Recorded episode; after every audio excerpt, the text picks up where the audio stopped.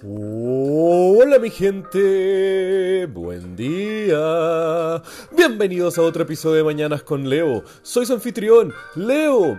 Jueves 18 de octubre. ¡Uh! Levantémonos y aceptemos que somos imperfectos, mi gente. Y sí, es una forma dura de comenzar el día, pero al mismo tiempo es una forma de comenzarnos aceptando nuestra realidad en la cual nosotros vivimos, mi gente.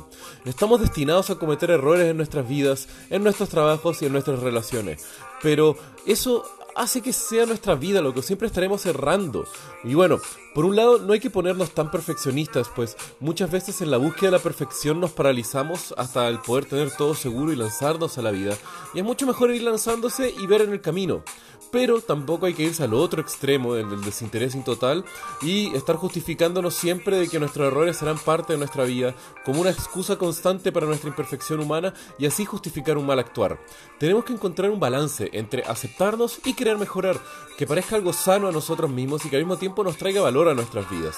Y uno de los puntos que también tenemos que tomar cuidado es en el lenguaje en cual nosotros utilizamos para describir nuestros errores y las situaciones en las cuales nosotros a veces nos ponemos, pues el fracaso constante y la percepción subjetiva que nosotros vamos armando de nuestra realidad puede jugar muy en contra de nosotros mismos o muy a favor de nuestro avance y nuestro crecimiento real. Y hablando tangencialmente del lenguaje y su efecto sobre nuestro actuar en la vida real, hoy les quiero contar cómo una aerolínea tuvo que prácticamente cambiar el idioma que se utilizaba, pues este generaba accidentes aéreos. Y sí, esto puede sonar un poco inverosímil, lo sé, porque cuando pensamos en accidentes aéreos, por lo general pensamos en errores técnicos, problemas climáticos, falta de mantención o pilotos sin experiencia con problemas de salud mental. Pero hay un grupo de aerolíneas de un país muy específico el cual debido a su cultura extremadamente jerárquica y a un lenguaje lleno de honoríficos, deben utilizar las personas cuando tratan a sus superiores, provocan muertes y accidentes, las cuales terminan de forma muy horrible. Esto lo vamos a atribuir principalmente a Korean Air y Asiana Air, ambas aerolíneas coreanas que Korean Air en los años 80 y otra en los años 2000 fueron extremadamente criticadas en la industria por sus índices de accidente.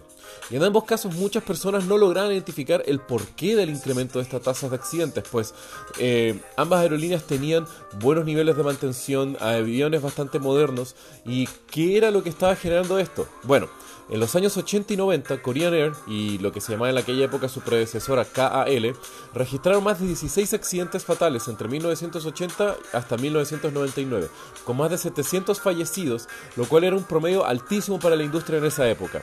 Todo comenzó con el vuelo de Korean Air, el 007, el cual en septiembre de 1983 un avión de la empresa fue derribado por la Unión Soviética, asesinando a más de 260 personas, incluyendo un congresista norteamericano, siendo este el mayor accidente aéreo hasta la fecha. Y luego siguieron con una seguidilla de accidentes bastante más alto que los estándares de la industria. Pero como ya he dicho, los estándares de mantención estaban a la par a sus contrapartes y mucha gente no lograba identificar qué era lo que estaba por detrás de todo esto. Hasta que finalmente algunos analistas encontraron cuál era el factor más clave de por qué estas aerolíneas están teniendo estos problemas. La cultura y el lenguaje. Esto es porque en Corea hay una cultura muy autoritaria al respecto de lo que refiere de cómo se trata un subalterno a, a un superior. Rara vez esta persona le estaría hablando a un superior y más aún en formas de pregunta, mientras que sus comentarios tienen un rol más que nada de obediencia y de escuchar a los superiores, por lo que en una cabina de avión, si un copiloto que tiene menos experiencia ve un problema, lo más probable es que se va a mantener callado porque es su responsabilidad cultural de obedecer a lo que diga su superior y al mismo tiempo comunicar a ese un problema significa un quiebre de esta jerarquía, mientras que al mismo tiempo se asume el copiloto de menos experiencia que su superior ya debería haber visto e identificado el error. Pero no es solamente esta falta de comunicación el único factor que tenemos que considerar eh, determinado por el idioma eh, coreano, sino que al mismo tiempo eh, es el lenguaje el cual ellos utilizan, lo cual es un gran problema que les van jugando en contra de las aerolíneas. Principalmente debido a que los niveles de jerarquía verbal existen muchos términos honoríficos y la forma en la cual un subalterno se refiere a su superior se varía bastante a cómo el tipo de palabras que estarían utilizando. Por ejemplo, si una, una persona, nosotros le preguntamos a un par, oye, ¿quieres agua?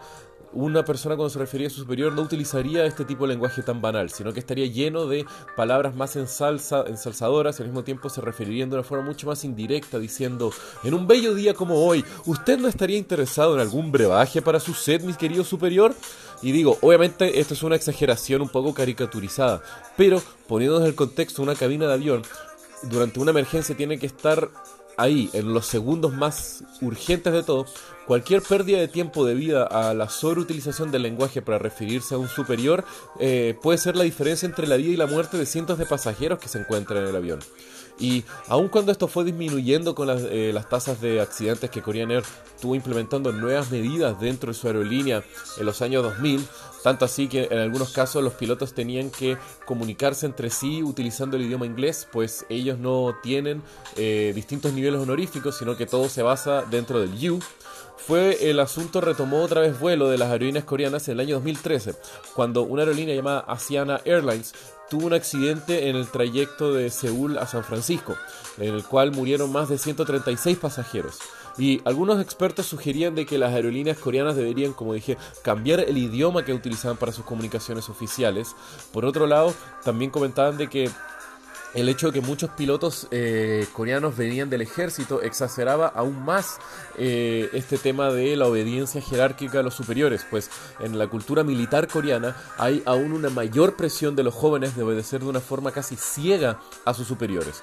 Pero por suerte en los últimos años no se han repetido más incidentes, pero te deja un poco pensando cómo la cultura y el idioma a veces puede hasta matar personas y cómo de una forma más indirecta también deberíamos tomar un poco más de cuidado en las aerolíneas que montamos y no sé, revisar las tasas de accidentes en los medios de transporte que nosotros utilizamos y no sé, tomar más cuidado si algún día tenemos un vuelo a Corea y es en una operado por una aerolínea coreana.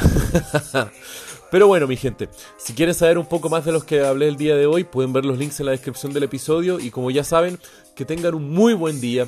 Los quiero, mi gente. Besos.